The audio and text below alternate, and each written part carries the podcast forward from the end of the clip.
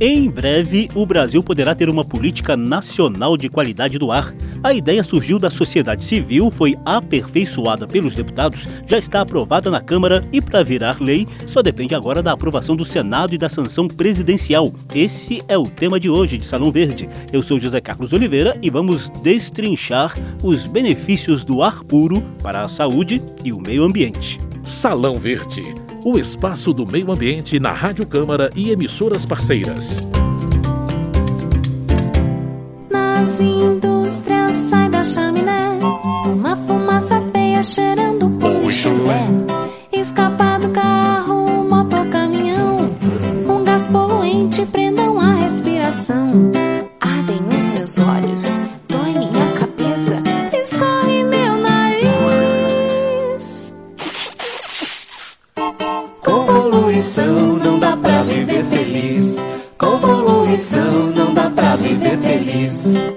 Câmara dos Deputados aprovou o projeto de lei que cria a Política Nacional de Qualidade do Ar. A proposta ainda vai passar pela análise do Senado, mas a construção do texto até aqui tem sido tão rica que a gente decidiu mostrá-la antes mesmo da transformação em lei. Entre os objetivos dessa política estão a preservação da saúde pública, do bem-estar e da qualidade ambiental, a redução progressiva das emissões e das concentrações de poluentes atmosféricos, o acesso amplo a dados e informações públicas atualizadas de monitoramento e de gestão da qualidade do ar e o reforço da gestão por meio dos órgãos e entidades que integram o SISNAMA, Sistema Nacional do Meio Ambiente. E tudo isso deverá estar alinhado às ações de mitigação das mudanças climáticas. A elaboração do texto final dessa Política Nacional de Qualidade do Ar teve contribuições da sociedade civil, de setores industriais, da Organização Mundial da Saúde, além da intermediação de parlamentares com vários órgãos dos governos federal e estaduais. Um dos debates rolou na Comissão de Meio Ambiente da Câmara e você vai conferir os detalhes já já. Também vamos relembrar as ações bem-sucedidas que ajudaram a cidade do México, lá na América do Norte, a se livrar de níveis de poluição atmosférica quase irrespiráveis. Antes de mais nada, a repórter Paula Bitar detalha pra gente a Política Nacional de Qualidade do Ar aprovada na Câmara. De acordo com o texto, o Conselho Nacional do Meio Ambiente definirá padrões nacionais de qualidade do ar que integrarão o Programa Nacional de Controle do Ar. De início, deverá haver um inventário nacional de emissões atmosféricas a ser elaborado num prazo máximo de quatro anos. O inventário deverá conter, entre outros pontos, fontes de emissões atmosféricas, poluentes inventariados e distribuição geográfica das emissões por regiões definidas pelo órgão ambiental competente, considerando as principais fontes. Depois, o Ministério do Meio Ambiente deverá elaborar o Plano Nacional de Qualidade do Ar, com vigência por prazo indeterminado, tendo como base um horizonte de 20 anos à frente, com atualização a cada quatro anos. Este plano deve conter um diagnóstico, incluídos a identificação das principais fontes de emissões atmosféricas e seus impactos para o meio ambiente e a saúde, a proposição de cenários e metas e prazos para a execução dos programas, projetos e ações, visando atingir padrões satisfatórios de qualidade do ar. O Sistema Nacional de Gestão da Qualidade do Ar, criado em 2021, deverá divulgar, inclusive em tempo real, dados das estações de monitoramento da qualidade do ar. Os estados e o Distrito Federal usarão o Índice de Qualidade do Ar, cuja metodologia caberá ao Ministério do Meio Ambiente. Autor do projeto, o deputado Paulo Teixeira, do PT de São Paulo, cita dados de um relatório da Organização Pan-Americana da Saúde de 2018 para defender a proposta. No Brasil, morrem 50 mil pessoas por ano por doenças oriundas da poluição do ar. E é por isso que nós temos que ter um monitoramento e um programa de combate, de diminuição da poluição do ar. Pela proposta, o poder público deverá instituir medidas indutoras e linhas de financiamento para atender prioritariamente as iniciativas de prevenção e redução de emissões de poluentes atmosféricos. Da Rádio Câmara, de Brasília, Paula Bitar. Salão Verde. Não posso poluir o ar, senão o efeito estufar vai piorar. A temperatura ninguém vai suportar.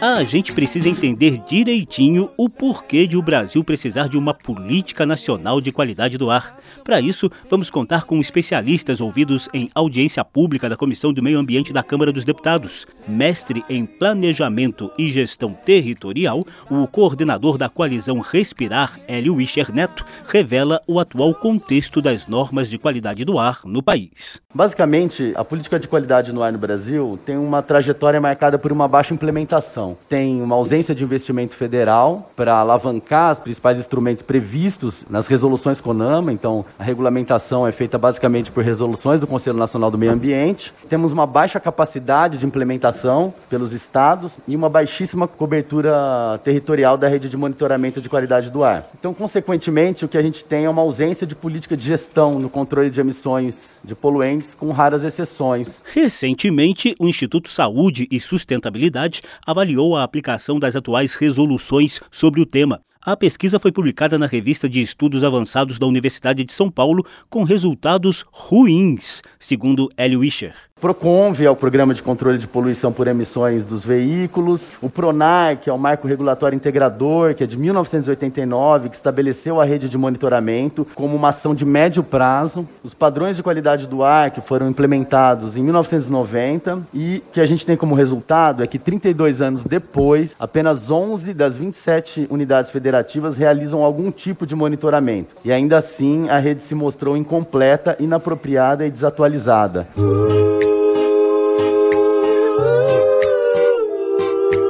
Diante desse quadro, especialistas de mais de 20 organizações da sociedade civil arregaçaram as mangas para propor uma regulamentação nacional sobre qualidade do ar. Essas organizações integram a Coalizão Respirar, que conta com entidades socioambientais, urbanistas, de saúde e de defesa do consumidor. O coordenador da coalizão, Hélio Wischer Neto, relembra um pouco do histórico do projeto de lei da Câmara dos Deputados. PL foi proposto pelo deputado Paulo Teixeira, uma elaboração que já se deu em parceria com a sociedade civil. Em 2018, a coalizão Respirar iniciou um diálogo com o deputado relator, José Ricardo. Então, durante o ano da pandemia, nós realizamos inúmeras reuniões com os técnicos do setor industrial, buscando uma redação que atendesse os anseios dos diferentes setores, né? E agregar outros atores que ainda não haviam tido contato com essa nova versão do PL, né? Especialmente os órgãos estaduais de meio ambiente e, obviamente, o Ministério do Meio Ambiente por meio da Secretaria de Qualidade Ambiental. E só para identificar direitinho os parlamentares citados pelo Hélio Wischer, a proposta passou pelas relatorias dos deputados José Ricardo do PT do Amazonas, Zé Vitor do PL de Minas Gerais e Camilo Capiberibe do PSB do Amapá. E para exemplificar as tradicionais idas e vindas até se chegar ao texto final de uma proposta legislativa, ouça a crítica da Companhia Ambiental do Estado de São Paulo a uma das versões do texto. A gerente do Departamento de Qualidade Ambiental da CETESB, Maria Helena Martins, não concordou com um artigo que restringia as áreas passíveis de controle de qualidade do ar. Na verdade, a gente pode ter população mais dispersa, outros meios a proteger, como vegetação. Então, a gente sugere né, a exclusão desse termo né, exclusivamente nas áreas urbanas consolidadas. Relator da proposta na Comissão de Meio Ambiente, o deputado Zé Vitor acatou a sugestão. Em comum acordo com todos os colegas aqui, eu retirei do parágrafo único do artigo 1 a frase exclusivamente nas zonas urbanas consolidadas, ficando o parágrafo único a seguinte redação: estão sujeitos à observância dessa lei as pessoas físicas ou jurídicas de direito público ou privado responsáveis pela emissão de poluentes atmosféricos, pela gestão da qualidade do ar e pelo controle da poluição. Cuidemos el aire para poder respirar. Cuidar el aire es muy fácil. E o planeta te lo agradecerá. Em 2019, eu visitei a cidade do México logo após um novo pico de poluição atmosférica que afetou quase 30 milhões de pessoas da megalópole mexicana. Na ocasião, aproveitei para conversar com especialistas de lá para entender os erros e os acertos sobre o controle da qualidade do ar. Cuidemos el aire, el aire que respiras. Ahora es el momento. Sin aire no hay vida. Cuidemos el aire. Nos anos 90, a capital mexicana estava na lista das piores cidades do mundo em termos de poluição atmosférica, com cerca de 4 milhões de toneladas de substâncias tóxicas no ar. Quem relembra é o cientista José Luiz Lezama, pesquisador do Centro de Estudos Demográficos Urbanos e Ambientais do Colégio do México. Os piores momentos da contaminação atmosférica na Ciudad de México ocorrem a princípio dos anos 90. Este provocou alarma, un poco de conciencia ambiental, provocó protestas y el gobierno empezó a tomar medidas más serias, más efectivas. Estamos hablando en los años 90 de unos volúmenes de contaminantes en la Ciudad de México de cerca de 4 millones de toneladas de sustancias tóxicas que se emiten a la atmósfera. Es una cantidad bestial. José Luiz Lessama assessorou o programa Habitat da ONU, com foco em cidades ambientalmente sustentáveis. Diante do alerta máximo acionado lá nos anos 90, surgiram algumas medidas de emergência, como filtros para fumaça industrial, fechamento de refinarias em área urbana e rodízio de veículos em circulação. Outra estratégia foi o investimento em ciclovias, bicicletas compartilhadas e transporte de massa menos poluente, como o metrô. Cuidemos el aire para poder respirar. Especialista em micropartículas suspensas no ar, a cientista Maria Gutierrez Castillo alertou para os reflexos dessa contaminação na saúde humana. As pesquisas que ela comanda no Instituto Politécnico Nacional do México revelam que os sintomas variam desde uma simples dor de cabeça, olhos lacrimejantes e estresse, até graves complicações cardiovasculares agudas e crônicas. Câncer pulmonar e danos ao sistema nervoso central também são possíveis consequências de uma exposição permanente à poluição atmosférica das grandes cidades. E vem daí outra lição deixada pelo México: o monitoramento diário da qualidade do ar. Isso acontece desde 1995 e o uso das tecnologias vem se aprimorando ao longo do tempo, como nos contou Maria Gutierrez Castillo. Todos os dias são emitidas informações sobre a qualidade do ar em tempo real, a cada 10 ou 20 minutos. É um compromisso de todas as megalópolis. Nós, do Instituto Politécnico Nacional, também fazemos o monitoramento via satélite de incêndios florestais e tempestades, de maneira que possamos ser um lugar que proporcione dados para prevenir os problemas e oferecer informações confiáveis aos tomadores de decisão. Hoje é possível acompanhar esse monitoramento em tempo real por meio de um site específico da Prefeitura da Cidade do México, que mede os níveis de ozônio, dióxido de enxofre, gás carbônico, dióxido de nitrogênio, chumbo e as micropartículas em suspensão no ar. Salão Verde, o meio ambiente nos podcasts e nas ondas do rádio. No programa de hoje, detalhamos a Política Nacional de Qualidade do Ar, aprovada pela Câmara dos Deputados após amplo debate com variados setores dos governos e da sociedade. Só para ficar bem claro, essa política ainda não é lei. O texto da Câmara vai passar pela análise do Senado. A partir de agora, indústria e órgãos ambientais avaliam os principais pontos positivos dessa política. Representante da Associação Brasileira de Entidades Estaduais de Meio Ambiente, a gerente do Departamento de Qualidade Ambiental da CETESB, Maria Helena Martins, manifestou apoio ao texto. É, considerando que a poluição do ar, quer dizer, é um dos grandes problemas ambientais, né, a gente considera um grande avanço né, a instituição de uma política nacional de, de qualidade do ar e abordando os principais pontos que são pertinentes a esse tipo de política. A Confederação Nacional da Indústria classifica a Política Nacional de Qualidade do Ar como estruturante e com comandos nacionais para a gestão técnica. Especialista em políticas públicas da CNI, Vanderlei Coelho Batista listou os principais pontos do texto, entre eles alguns ligados à saúde e a diretrizes gerais. Primeiro, ela traz de maneira ordenada princípios, objetivos, instrumentos e diretrizes para a gestão da qualidade do ar ela tem uma visão sistêmica da gestão da qualidade do ar muito similar do que foi adotado na Política Nacional de Resíduos Sólidos, que considere né, as diferenças que nós temos para fontes de emissão, as questões ambientais, sociais, culturais, econômicas, tecnológicas e, claro, saúde pública, que talvez seja a questão mais importante associada a essa política. Outro ponto positivo da Política Nacional de Qualidade do Ar, segundo a Confederação Nacional da Indústria, é o papel dado aos conselhos nacional e estaduais de meio ambiente. E ela reconhece, então, não só o CONAMA, como os conselhos estaduais de meio ambiente, como um fórum de discussão e regulamentação da política. Outro ponto importante, estabelece o inventário como pré-requisito, que ele é fundamental para que se possa elaborar planos, quaisquer que sejam eles, você precisa de dados, você precisa de um inventário. Incentivos e incorporação das resoluções vigentes são outros destaques da Política Nacional de Qualidade do Ar, segundo Vanderlei Coelho Batista, da CNI. Há um capítulo inteiro sobre incentivos né, financeiros, fiscais, creditícios para a gestão da qualidade do ar. E por último, todos os planos é, de controle de emissões atmosféricas que hoje estão vigentes, né, essa proposta de lei, ela reconhece todos eles e ela faz uma integração. Isso é importante para você não ter que desconstruir aquilo que deu certo. Mas nem tudo é elogio. Mestre em Planejamento e Gestão Territorial, o coordenador da coalizão Respirar, Hélio Ischer Neto, lamentou restrições ao controle social no texto final da Política Nacional de Qualidade do Ar.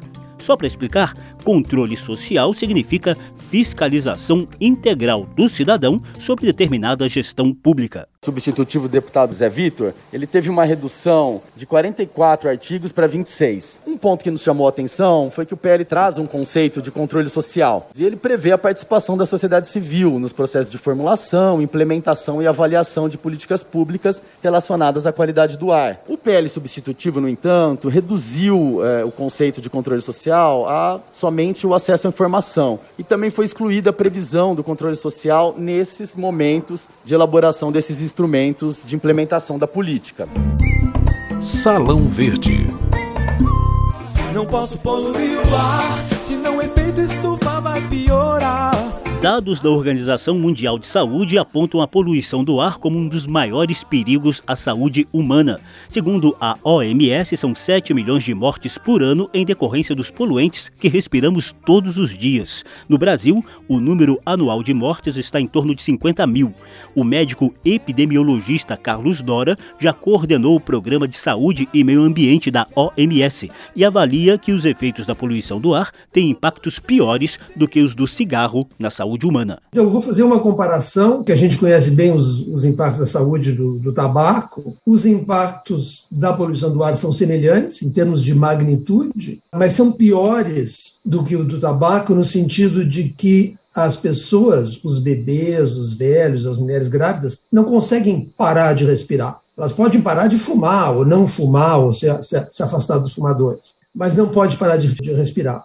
E diferente da água, onde a gente consegue tratar, botar químicos, comprar água limpa em garrafa, o ar não vem em garrafa e não tem um produto químico que a gente possa botar no ar para limpá-lo. Isso coloca a qualidade do ar numa condição muito única e coloca a responsabilidade do governo, dos parlamentares, também numa posição muito especial. Hoje, Carlos Dora preside a Sociedade Internacional para a Saúde Urbana. Ele cita bons resultados das políticas de qualidade do ar nos Estados Unidos e na América Latina. Nos Estados Unidos, os investimentos que foram feitos para limpar o ar, os benefícios foram, em média, 11 vezes maiores do que os investimentos, que foi através da regulamentação, indicando, dando sinais para a indústria, para a sociedade civil, para todo mundo para onde, onde é que teria que encaminhar. Essa clareza tem que ser dada pelo Estado, ninguém mais pode dar. Eu acho que se tem muito exemplo bom na, na, América Latina, sobretudo, do transporte público, andar de bicicleta, espaço para o pedestre, áreas verdes nas cidades, tem muita coisa que, no seu conjunto, aporta qualidade de vida, por um lado, e aporta saúde de várias maneiras, não só através da qualidade do ar. Carlos Dora, da Sociedade Internacional para a Saúde Urbana, também defende a conexão das ações de qualidade do ar com as de mitigação das mudanças climáticas. Com não dá pra viver feliz. E ilustraram o programa de hoje trechos das músicas Canção para Cuidar do Ar, do grupo mexicano Balloon and Band, Camadas da Atmosfera, cantada e composta pelo professor Wesley Santana, Ar Poluído, de Célio Colela, com Célio e Rita Braga. Salão Verde mostrou a Política Nacional de Qualidade do Ar, aprovada pela Câmara dos Deputados. Para virar lei, só falta a concordância do Senado. Aproveitamos o rico debate sobre o tema que rolou na Comissão de Meio Ambiente da Câmara. Também relembramos erros e acertos do México na gestão dos padrões de qualidade atmosférica. O programa teve produção de Lucélia Cristina, participação de Ana Del Monte na tradução de falas estrangeiras, edição e apresentação de José Carlos Oliveira. Se você quiser ouvir de novo essa e as edições anteriores, basta visitar a página da Rádio Câmara na internet e buscar por Salão Verde. O programa também está disponível em podcast. Obrigadíssimo pela atenção. Tchau. Salão Verde. O espaço do meio ambiente na Rádio Câmara e emissoras parceiras.